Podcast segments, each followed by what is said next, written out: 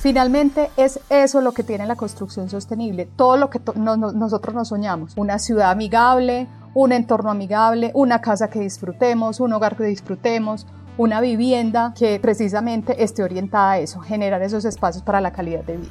La construcción sostenible es definitivamente el nuevo camino para las edificaciones en Colombia y en el mundo. Y hoy quiero contarles que en la actualidad ya existe un mercado importante y cambiante de edificaciones que le aportan a la mitigación de la huella de carbono, que hacen uso racional de los recursos, que generan mayor valor a sus dueños y sobre todo, y esta parte a mí me encanta, es que tienen un efecto positivo en la salud, en el bienestar y en la felicidad de nosotros, los seres humanos habitantes de este planeta Tierra. En este episodio vamos a darnos cuenta cómo la evolución de la industria de la construcción hacia la sostenibilidad nos ayuda a lograr una serie de objetivos globales, como por ejemplo abordar el cambio climático, crear comunidades sostenibles e impulsar el crecimiento económico y para hablar de ese tema, tengo una gran invitada hoy, Ana María Zambrano, ingeniera civil con especialización y maestría en gestión ambiental, medio ambiente y desarrollo. Ana María actualmente es directora de Relacionamiento y Comunicaciones del Consejo Colombiano de Construcción Sostenible, que es una organización privada sin ánimo de lucro comprometida con elevar el nivel de sostenibilidad de todos los usos de las edificaciones nuevas y existentes y de las ciudades en general. Además, es mamá, es esposa orgullosa de una vida de familia construida en el campo, en donde tratamos de vivir la sostenibilidad en el día a día. Es apasionada por la lectura, por la costura, la ilustración y todo lo útil que se pueda para construir con las manos. Ana María, un placer tenerte en Bicla Podcast. ¿Cómo estás? Hola Claudia, ¿cómo estás? Bueno, no, maravillosa tu definición sobre la construcción sostenible y muy emocionada de poder compartir aquí contigo y con todos los que nos están oyendo este maravilloso mundo de la sostenibilidad que precisamente es un concepto que está disponible y debe estar disponible para todos. Mil y mil gracias. Bienvenidos los coherentes, los conscientes, los diferentes, los que quieren cambiar y los que no saben cómo hacerlo o por dónde empezar. Bienvenidos a Bicla Podcast.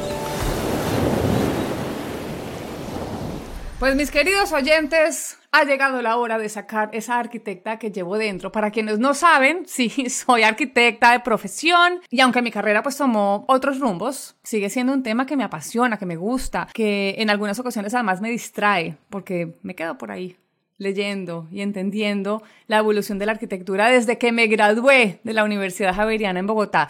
Así que hoy estoy muy emocionada de poder hablar de algo que realmente lo llevo en el corazón. Y si usted que me está escuchando en este momento, pues no es ingeniero ni es arquitecto y cree que no le interesa o que va a ser muy difícil de entender un momentico, por favor, señores, tranquilos, porque se van a dar cuenta de que esto va mucho más allá. Es un tema que nos toca a todos. Además, aquí en Bicla Podcast ustedes saben que aprendemos en comunidad. Ana María, vamos al grano. Y aquí, mejor dicho, como para Dumis, ¿qué es la construcción sostenible o qué significa cuando hablamos de un edificio verde, así como generalidad? Digamos que, que la construcción sostenible, el edificio verde, ahí hay una cantidad de términos que hemos ido recogiendo como en esta conversación de la sostenibilidad en el entorno construido. Pero como tú lo decías al principio, la construcción sostenible está orientada precisamente a generar espacios para mejorar la calidad de vida de las personas. Entonces, cuando hablamos de espacios para generar la calidad de vida estamos hablando de cómo ocupamos un territorio, o sea, de ciudades que propendan por espacios que sean más amigables, que nos hagan más felices, hasta llegar a unas unidades mínimas de una vivienda, de una edificación, pues que tiene esas tres componentes gruesas de la sostenibilidad en las que se busca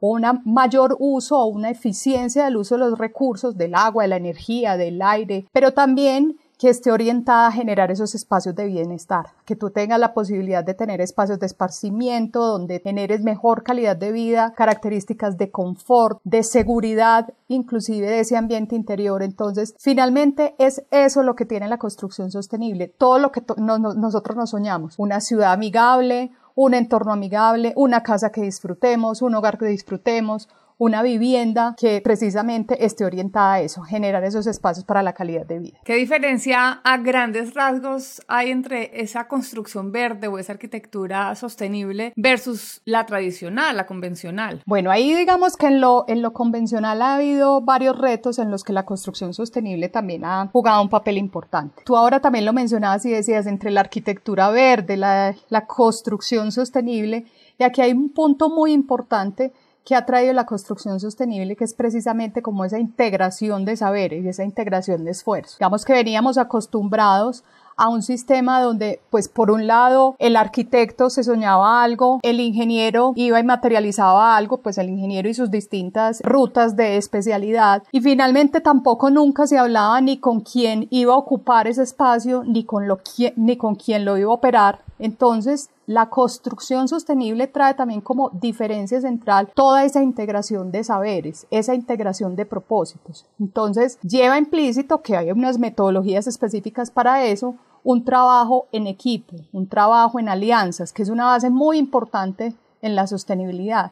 Entonces, la construcción sostenible sienta a la mesa en el mismo momento a ese usuario final, a ese operador de esa edificación, a quien la va a habitar, a quien la va a vivir, y también a todos esos especialistas que ponen al mismo tiempo sus propósitos y sus intenciones y sus objetivos de sostenibilidad para que desde el momento cero, desde esa hoja en blanco, como lo dicen los arquitectos, desde esa hoja en blanco donde se está pensando ese primer rayoncito del proyecto, estén esos factores ahí, donde se privilegie desde el momento cero, desde todas las miradas, ese buen uso que va a tener esa, esa edificación. Hace, hace muchos años, hace, no sé, décadas, la construcción sostenible y amigable con el medio ambiente era como un lujo, y un lujo para muy pocos. En nuestro país, de hecho, era muy poco conocida, y yo creo que todavía en la actualidad, de alguna manera me alegra saber que ya se piensa en esa vivienda sostenible, en esas construcciones sostenibles. ¿Qué está pasando en Colombia? ¿Cómo ves esta evolución en nuestro país y en Latinoamérica, si podemos hablar también de Latinoamérica?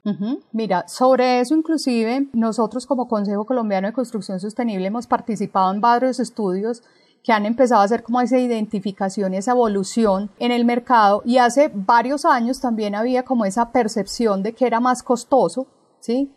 Y, y, que nos, y que solamente se podía acceder a quienes podían o hacer unas inversiones muy fuertes en tecnología. Entonces había una asociación de alta inversión o necesariamente dispositivos y tecnología para lograr ser sostenible. El mercado ha ido madurando y también ha hecho que precisamente pensar en la sostenibilidad desde el, desde el principio lleve a que los procesos de planeación sean mejores.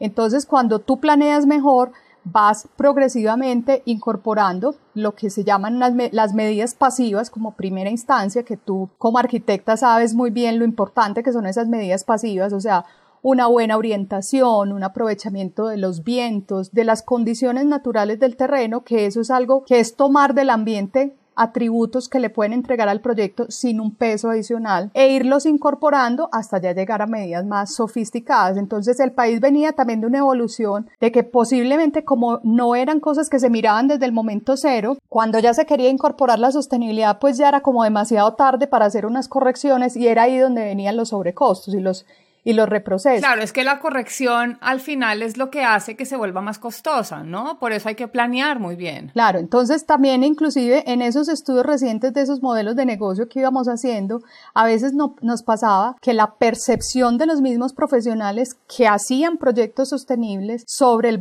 mayor valor era más alto que lo que realmente pasaba en su mismo proyecto porque llevaba implícito como el dolor a un cambio, hacer las cosas distinto. Entonces, cuando tú cambias de paradigma, pues necesariamente también te duele, entonces percibes que es mucho más costoso. Entonces, eso ha ido cambiando, también hay que decirlo, la tecnología y la disponibilidad de materiales y de profesionales en el país ha llevado que estos costos también bajen. Entonces, ya inclusive estamos viendo resultados de proyectos que terminan siendo hasta más costo eficientes que los que, que un que un proyecto tradicional o que tú vas obteniendo inclusive muchos más beneficios cuando efectivamente tienes un proyecto sostenible porque además los proyectos sostenibles consideran una faceta también como de ciclo de vida completo. O sea, no es fragmentado como hablamos ahora, yo diseño y entrego y no me entero, construyo y, y entrego y no me entero, sino que es en la operación en donde efectivamente se ven esos resultados. Entonces, cuando tú ya ves que operar un edificio con condiciones pues un edificio, una infraestructura con condiciones de sostenibilidad, una casa, pues te va a llevar precisamente a unos ahorros importantes en ese día a día. Qué bueno. Hablemos un poco de los certificados. En el mundo existen más de, no sé, 200 sistemas de certificación de edificios sostenibles. Pero en Latinoamérica, algunos de los que han tenido mayor crecimiento, creo yo, son dos, LEED o LED, como le digan en Colombia, que es el Leadership in, Energy and Environmental Design, por sus siglas en inglés, eh, que es un sistema de certificación que puede ser el más utilizado para el diseño, la construcción y el mantenimiento y las operaciones de construcción sostenible. Y también hay una certificación colombiana que está promovida por el Consejo Colombiano de Construcción Sostenible, que se denomina Casa Colombia.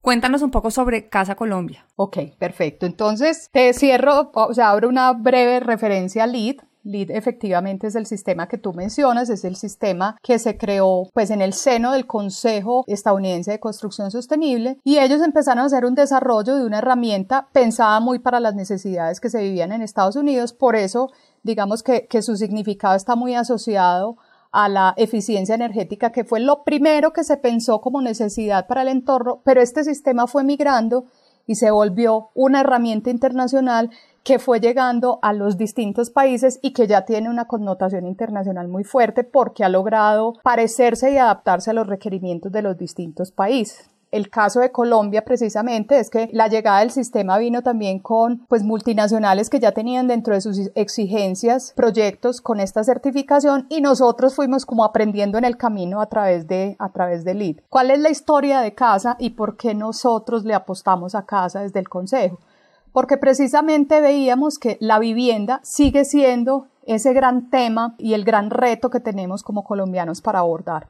Entonces, la vivienda vista no solamente desde la disponibilidad o el número de personas que logran acceder o a tener una vivienda, sino al tipo de vivienda. Era una reflexión profunda de decir, no solamente tenemos el derecho a tener una vivienda digna, sino una vivienda con condiciones que nos permita precisamente mejorar esa calidad de vida. Entonces, en un país como el nuestro, con todos los retos climáticos, con todos los retos sociales que tenemos asociados inclusive al hogar y a la vivienda, pues se fue donde, donde se hizo ese planteamiento de decir, hagámosle un análisis a la vivienda en Colombia y a la posibilidad de que podamos tener un sistema que se parezca a nosotros. Entonces, tanto LEED como CASA, CASA también se, se, se diseñó fundamentado mucho en esa estructura metodológica de LEED que está orientada a la sostenibilidad integral porque hay herramientas Pero platanizada.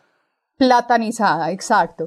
Platanizada y también recorriendo todo el, el, espectro de la sostenibilidad, porque tú puedes encontrar otros sellos que están orientados a la eficiencia, pero ser eficiente no necesariamente es ser sostenible. Pues tú en una ciudad como, como Barranquilla, tú puedes ser muy eficiente energéticamente, pero resulta que entras a tu casa y te cocinas, o sea, el confort es cero o sea, tu calidad de vida va a ser cero. Entonces, esta herramienta era pensada, está, pues está pensada precisamente para que tú puedas tener unos atributos orientados a la sostenibilidad integral, en donde tú tengas efectivamente unos ahorros en términos de agua, de energía, de usos del suelo, pero que también tenga una componente donde se valore el bienestar y aspectos de responsabilidad social de ese entorno. Entonces, casa es ese sistema de vivienda que se parece a nosotros y que para contarte también algo muy bonito de los logros que hemos tenido con este sistema de certificación es que tenemos una gran mayoría de proyectos que han accedido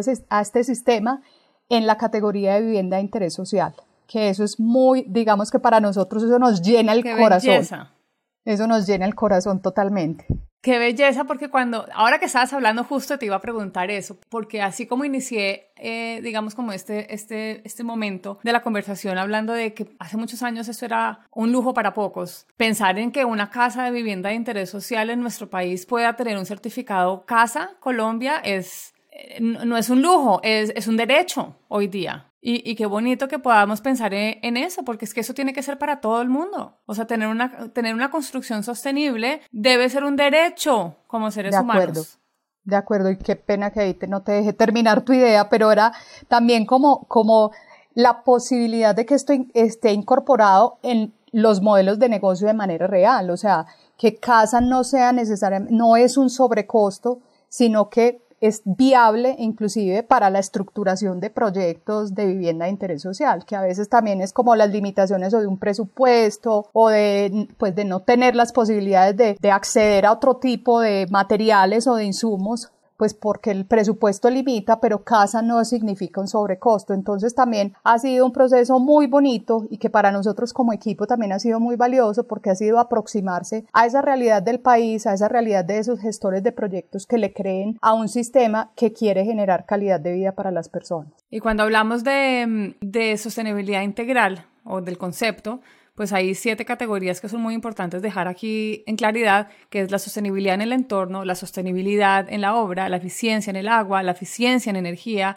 la eficiencia en los materiales con los que se construye, por supuesto, el bienestar y por último, y no menos importante, la responsabilidad social. ¿Qué otros certificados valen la pena mencionar? Bueno, la certificación WELL es una certificación orientada a salud y bienestar y es una certificación muy bonita porque inclusive parte también desde el estudio de los distintos sistemas del cuerpo humano. Y desde ahí plantea sus características de evaluación para un pues para una edificación. Entonces ahí habla inclusive hasta de aspectos como la alimentación el ejercicio físico los espacios de, de esparcimiento. Esa es una belleza. O sea, inclusive técnicamente es mucho más exigente acceder a esta, a esta certificación, pero es una belleza, belleza, belleza de certificación, porque está orientada precisamente a privilegiar la salud y bienestar en estos espacios. Pues miren, el objetivo de las edificaciones verdes va mucho más allá de tener un certificado. Si bien son importantísimos, si bien nos edifican también a nosotros y nos enseñan, por supuesto, pues no es, no es como la misión, o sea, hay que, hay que mirar, obviamente,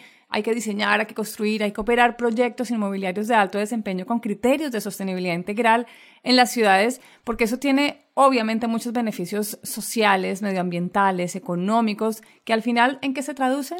en calidad de vida. Y eso hay que tenerlo muy claro. Estamos hablando de mejoras en el manejo de aguas lluvias, estamos hablando de reducción del ruido. La gente no se imagina, o sea, es que el ruido, que, que una edificación, que tu vivienda eh, no esté tan expuesta al ruido, es calidad de vida y eso es sostenibilidad, eso es una edificación sostenible. Eh, condiciones térmicas que sean mucho más agradables, eh, mejoras en el paisaje y en el embellecimiento, pensar en la productividad, que se beneficie todo esto nuestra salud, que se disminuya los problemas de salud respiratoria. Y aquí nos podemos hacer, quedar haciendo una lista de todo lo que de verdad nos puede beneficiar el tener, el tener o el construir edificaciones verdes. Quiero que nos hables de los beneficios para nuestro clima y para nuestro medio ambiente. ¿Cuáles son? Ahí, como tú lo mencionabas, pues la lista de beneficios es infinita, pero digamos pensando en un país como Colombia y también como en esos compromisos que como país nos hemos fijado, en este momento nosotros lideramos para el país una iniciativa de edificaciones neto cero. O sea, ahí el país está planteando una hoja de ruta muy interesante para tener edificaciones nuevas, eh, neto cero a 2030 y otras, otras metas a 2050 en edificaciones existentes, que eso ahí abre un paréntesis que me parece muy importante, que nosotros, por ejemplo, decimos que no hay, no hay edificación más sostenible que la que ya existe. A veces nosotros que estamos en países pues, que todavía tienen tantas posibilidades de desarrollo, en el imaginario tenemos muy en la cabeza lo nuevo, lo nuevo que vamos a construir, lo nuevo que vamos a hacer, pero tenemos una ciudades ya construidas, unas edificaciones ya construidas e intervenirlas con criterios de sostenibilidad es supremamente valioso porque ahí es donde están los beneficios. O sea, cuando tú piensas cuál es la vida útil promedio de una edificación, pues es que yo creo que muchos de nosotros no hemos visto todavía como la demolición de un edificio, pues por viejo o obsoleto. Eso se demora mucho tiempo en que, un en que una edificación requiera o se defina ya como obsoleta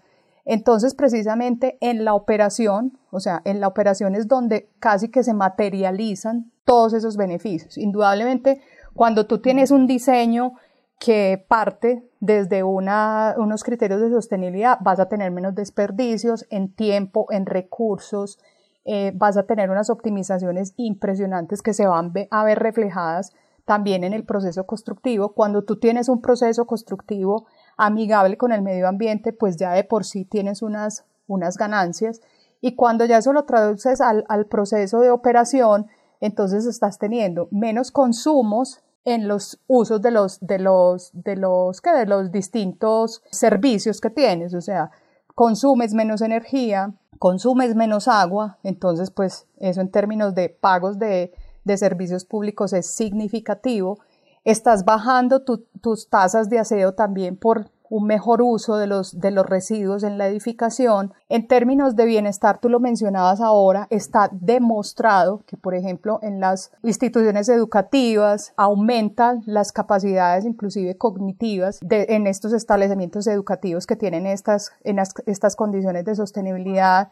En los ambientes hospitalarios está demostrado también cómo se reducen las tasas de hospitalización, pues los días de hospitalización disminuyen cantidades. En los espacios institucionales, por ejemplo, eh, también hay unos estudios muy interesantes de cómo se aumentan las ventas por una mejor percepción de producto también en, espacios sostenibles. Los call centers también tienen unos, unos indicadores de productividad asociados a, a estos sistemas que aporta la sostenibilidad y pues si tú eso también le haces una correlación, que en eso sí hay unos valores muy interesantes de la disminución de, por ejemplo, incapacidades laborales en ambientes que tienen eh, mejores condiciones de sostenibilidad, imagínate lo que representa eso para cualquier sistema de salud y para cualquier sistema productivo. Cuando tú dices que si yo tengo unas oficinas que propenden porque la gente esté mucho mejor, solamente en las condiciones respiratorias, las enfermedades respiratorias, si se reducen en un buen porcentaje aquí en este país ya es completamente distinto. Entonces, en un país como el, nuestro, además de todo lo que implica tener esos beneficios, es también poder hacer uso de un privilegio climático que tenemos. Obviamente nosotros tenemos condiciones muy extremas en muchas ciudades, pero también tenemos gran parte de nuestro territorio en donde solamente aprovechar lo que nos da la tierra solamente, aprovechar bien el entorno, posicionar bien una edificación, eh, garantizar también que las condiciones de iluminación que nos da el mismo entorno lleven a que podamos reducir los usos de luminarias. O sea, un país como el nuestro está servido en bandejita para aprovecharlo del todo y sacar los mejores beneficios de, de la sostenibilidad. Mejor dicho, al, al al tener una, edificación verde, estamos reduciendo, por supuesto, nuestra huella de carbono, estamos captando más dióxido de carbono de nuestra atmósfera, estamos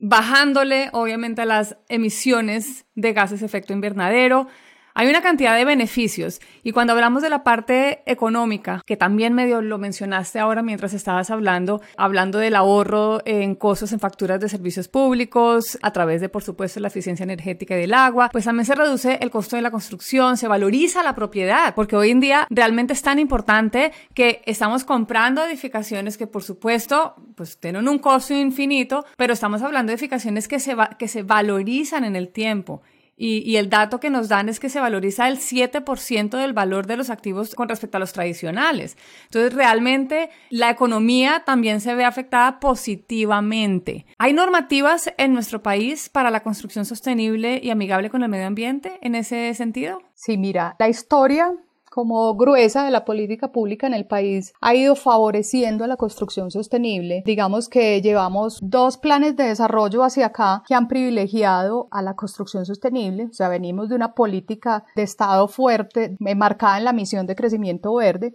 que ha ido yendo y migrando de, de, de gobierno en gobierno para que precisamente en esa gran política de misión de crecimiento verde se marque positivamente la construcción sostenible. Entonces, donde más maduración rápida tuvo el tema ha sido como en toda la implementación de las energías alternativas, en donde hubo pues también en el país como unos hitos importantes. Digamos que la madre de, esa, de ese impulso fue la ley 1715, que incorporó precisamente al mercado toda esa posibilidad del uso de las energías renovables y no solamente el uso de esa tecnología, sino también que le dio la posibilidad al usuario de que tuviéramos un papel más activo, no solamente decir como no, pues yo, a mí me llega la energía a mi casa del que me digan, sino que ya nosotros tenemos también la posibilidad de escoger y de poner nuestros sistemas en nuestra casa, en nuestras edificaciones e incluso entregarle al sistema y venderle eventualmente al sistema los excedentes que tengamos. Entonces, la ley 1715 marcó un hito importante que se ha venido reforzando con otras políticas gruesas de Estado como son los COMPES, que los COMPES son como esa gran intención, como esos grandes temas a los que les quiere apostar el país. Entonces, desde hace unos años vino el COMPES, el COMPES de los ODS, de implementación de los, de los Objetivos de Desarrollo Sostenible, que son, es una apuesta en la que el país dice, creemos en los Objetivos de Desarrollo Sostenible como el camino para nuestro desarrollo y en esos eh, ODS, que son 17, hay claramente unos asociados y relacionados con la construcción sostenible, o sea, tanto el de energía, el de entornos prósperos, pero el también el de ciudades está pues completamente asociado a la, a la construcción sostenible y también el COMPES 3919 que también viene desde hace unos años en el que precisamente se definió una política de Estado para que se implantaran y se, diera un desarrollo fuerte en edificaciones sostenibles. O sea, el COMPES 3919 es de edificaciones sostenibles y de ese marco se han desprendido también unas líneas pues unas, unas, unas, reglamentaciones asociadas a los incentivos, a la construcción sostenible que han estado muy marcadas por la eficiencia energética. Entonces también hay... ¿Incentivos tributarios dices? Incentivos tributarios, sí. Incentivos tributarios por el uso de tecnologías, sobre todo asociadas a, energías alternativas que llevan a reducciones de IVA, de impuesto a renta, o sea, que que ya hacen, ya hacen clic en el modelo de negocio, que ya lo incorporan y en muchas de esas medidas que llevan a que también el comportamiento energético de una edificación sea mucho más, más optimizado. Ana María, para dejar un poco de claridad acá, si por alguna razón eh, maravillosa una edificación en Colombia cambia de un día para otro su sistema de energía, es decir, pasa de la tradicional a paneles solares. En ese cambio, esa resolución o esa ley o esa normativa le entrega un incentivo tributario a la, edificación, a la construcción, por haber hecho ese cambio. Esas reconversiones de sistemas a sistemas de energías alternativas tiene una posibilidad de o sea, es sujeta de incentivos, o sea, aspectos como el diseño de esos sistemas, por ponerlo pues en algo específico, los paneles solares que tú consigues, los, todo el sistema completo, pues los, los inversores, o sea, una cantidad de elementos que están asociados al, al sistema son sujetos de ser incentivados por este tipo de reglamentación, pues que, que, que es importante. Bueno, ahora estabas hablando de, las ODS. Pues la industria de la construcción ecológica es muy importante para la agenda del desarrollo global y tiene de alguna manera un impacto directo en al menos nueve de los 17 objetivos de desarrollo sostenible de las Naciones Unidas, los cuales plantean un desafío para la humanidad de desvincular el crecimiento económico del cambio climático, la pobreza y la desigualdad. Y más allá de todos estos criterios técnicos que hemos mencionado, pues debemos entender que se trata de una sostenibilidad integral, es decir, que necesitamos creer que la construcción ecológica, que la construcción sostenible, además de ser una gran oportunidad de negocio, y eso hay que dejarlo resaltado, es que es una gran oportunidad de transformación para nuestras realidades como seres humanos. Y esa parte a mí me encanta en nuestra calidad de vida. Nosotros como consumidores, por supuesto, jugamos un rol importantísimo en esta industria porque tenemos que buscar este tipo de construcciones, tenemos que apostarle a vivir en lugares con calidad, debemos buscar características importantes para, para trascender en el tiempo. Y respecto a esto, hace un tiempo me compartiste una charla del doctor Carlos Jaramillo, a quien admiro un montón, y se me quedó grabada en mi cabeza la idea de que nuestros hogares, las construcciones, deben ser una extensión de nuestro cuerpo. Me parece que tiene de verdad demasiada razón en lo que está diciendo. Un cuerpo que está en las condiciones y en un entorno correcto, pues es un cuerpo con salud. Y quiero que le cuentes, por favor, a, nuestros oyentes un poco más a profundidad sobre esto ese lado holístico de las construcciones verdes. ¿Qué opinión tienes tú al respecto? Bueno, ahí esto es pues un mundo y una conversación gigante la que tocas, pero Claudia hace referencia a una charla que el doctor Carlos Jaramillo hizo en el marco de nuestro pasado Construverde, que es nuestro evento internacional pues eh, de construcción sostenible, que lo programamos todos los años, y era precisamente un mensaje, el eslogan inclusive del evento era está en tus manos, y es un mensaje de que la sostenibilidad viene desde cada uno de nosotros. La sostenibilidad tiene un principio muy bonito, pues que por lo menos a mí me gusta mucho, y es que no define patrones de quién es el más qué, quién es más sostenible que, quién es menos. Sí, existen metodologías como los sistemas de certificación que ponen unas, unos digamos como unos parámetros de comparación, pero solamente pues como para poder gestionarnos. Pero esto es un compromiso en el que cada uno decide cómo quiere vivir la vida. En esa charla Carlos nos decía, cada uno tiene la libertad de elegir el camino y yo creo que en una época como esta sí que es cierto que se ha puesto eso sobre la mesa. Tú decides de qué llenas tu vida, o sea, y que y ser sostenible no es aquel que solamente dice que trabaja por conservar el agua, el aire, los animales. O sea, cada uno toma su decisión, pero si cada uno de nosotros dice, yo quiero que mi entorno más cercano sea lo mejor posible y eso tiene asociado lo que pienso, lo que decido, mi relación con los demás, lo que genero alrededor, lo que impacto en las demás personas, o sea, la actitud frente al mundo es una cosa supremamente valiosa en la sostenibilidad. Y por eso yo creo que quienes decidimos trabajar también en esto, definimos como un compromiso de, ir más allá. O sea, si tú no tienes como un propósito adicional para el trabajo que haces o para lo que haces en tu día a día, pues la pregunta es también si tiene, si tiene sentido o no. Si tú en tu casa por lo menos procuras que tu alimentación sea la mejor, por lo menos procuras que quienes conviven contigo tengan un mejor día a día de cuenta tuyo. Y obviamente si la infraestructura te lo permite pues esto se vería reflejado en una sociedad como la nuestra que tanto lo necesita. O sea esto tener entornos saludables también beneficia asuntos asociados a que tengamos menos violencia que estemos más tranquilos más serenos entonces esa escala de intervención de la sostenibilidad desde ir desde lo que yo quiero, desde lo que yo decido, de saber que se vale estar bien. O sea, eso es legítimo. No a veces también nos quedamos como que la felicidad es una cosa muy wow, muy por allá, como destinado a otros, pero que sí es legítimo y que yo en mi entorno más cercano puedo generar impactos positivos.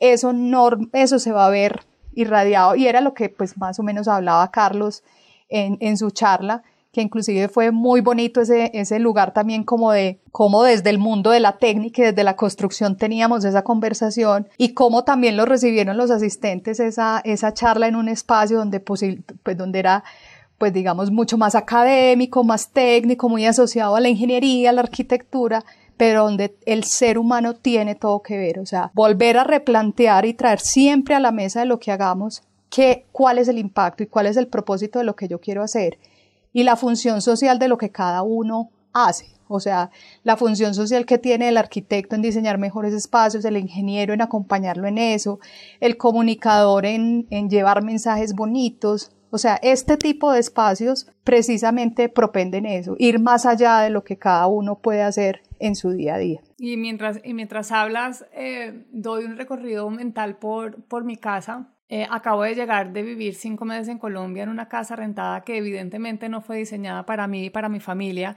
Y al llegar a mi hogar siento un poco eso, ¿sabes? Porque es un espacio que ha sido poco a poco rediseñado hacia la sostenibilidad y eso a uno lo hace sentir bien. Cuando uno llega a su casa y tiene unas plantas que te hacen sentir bien, cuando llegas a tu hogar y tienes una cocina que tú has rediseñado porque la parte nutricional es importante para ti. Hay para quienes es, la cocina no es tan importante, para mí es súper importante. Entonces eso me hace sentir bien y nos hace sentir bien en familia. Y si dentro de mi espacio yo tengo una huerta porque es lo que a mí me hace sentir bien, pues qué lindo reconectarme con esa huerta. Si por el contrario es una persona un poco más técnica y necesita una oficina porque estamos trabajando de manera virtual y el espacio de la oficina está adecuado para su felicidad y su tranquilidad, eso también te hace sentir bien. Y yo creo que es un poco eso, ¿no? Es, es, ir desde esa materialidad de la construcción que, que, sí nos da eficiencia energética, que nos ayuda obviamente a que el clima esté un poco mejor que, que el que está fuera de nuestros hogares, hasta cómo esos espacios a nosotros nos hacen bien, nos hacen sentir bien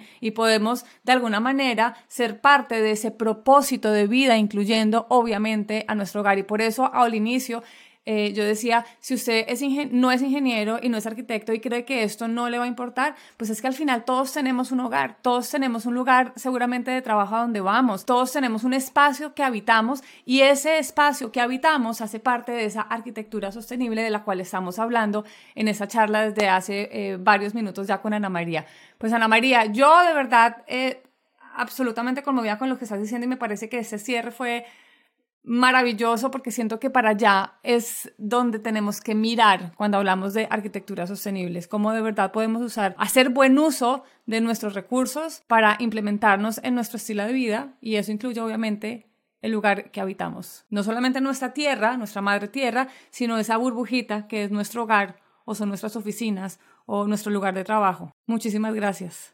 No, muchísimas gracias a ti. Yo creo que como para ya el último, el último mensaje, y como tú lo dijiste al principio y lo anticipaste, esto es un asunto de todos. Y es un asunto de todos porque todos queremos llegar a, como decimos cuando uno se va de viaje o tú que llevabas tanto tiempo por fuera y dices que yo quiero llegar a mi casa. O sea, es algo tan íntimo que es también como ese llamado a que tengamos esa aproximación cuando vayamos a decidir un lugar para vivir, para, para pasear, para recrearnos, para trabajar, de preguntar cuáles son los atributos de este lugar, porque no hay nada más valioso que las horas que uno pasa en el lugar donde vive, en el lugar donde trabaja, pues ahora ha cambiado un poquito la situación, pero muchos pasábamos muchísimo tiempo en nuestro lugar de trabajo, entonces eso hace parte también como del cuidado por sí mismo, preguntar por dónde es que yo voy a estar. Entonces ese llamado también a que nos veamos como usuarios finales activos que podemos movilizar este mercado a que sea mucho más fuerte es muy, muy valioso porque se trata es de cada uno de nosotros y de las personas que nos rodean, de las personas que queremos. Entonces, muchísimas gracias por esta invitación porque a nosotros nos encanta precisamente compartir con la gente, compartir con cada uno de nosotros que esto no es cohetería, esto no es una cosa extraordinaria, esto está al alcance de todos y necesitamos exigirlo entre todos. No por nada en esta pandemia yo creo que eh, muchas personas hemos intentado reestructurar, rediseñar, adecuar nuestro espacio para, para poder seguir viviendo nuestra vida en confinamiento. De alguna manera yo sabía que algo tenía que, que de algo tenía que servir eh, mi título de arquitecta. Pues aquí estoy, mis queridos oyentes. Espero que les haya gustado este episodio de la mano de Ana María. Eh, aprendimos que a través de las prácticas de construcción sostenible hoy día las empresas y las personas se han empoderado para tomar acciones que mejoran de alguna manera los aspectos sociales, ambientales y económicos de nuestro entorno y de nuestra vida. La construcción amigable con el medio ambiente es un instrumento de gran importancia para crear mejores ciudades con el fin de, por supuesto, otorgar bienestar, salud, calidad ambiental a cada uno de nosotros, sus habitantes. Es el momento, definitivamente es el momento de seguirle apostando a la construcción sostenible, porque una vivienda sostenible es vida, es salud.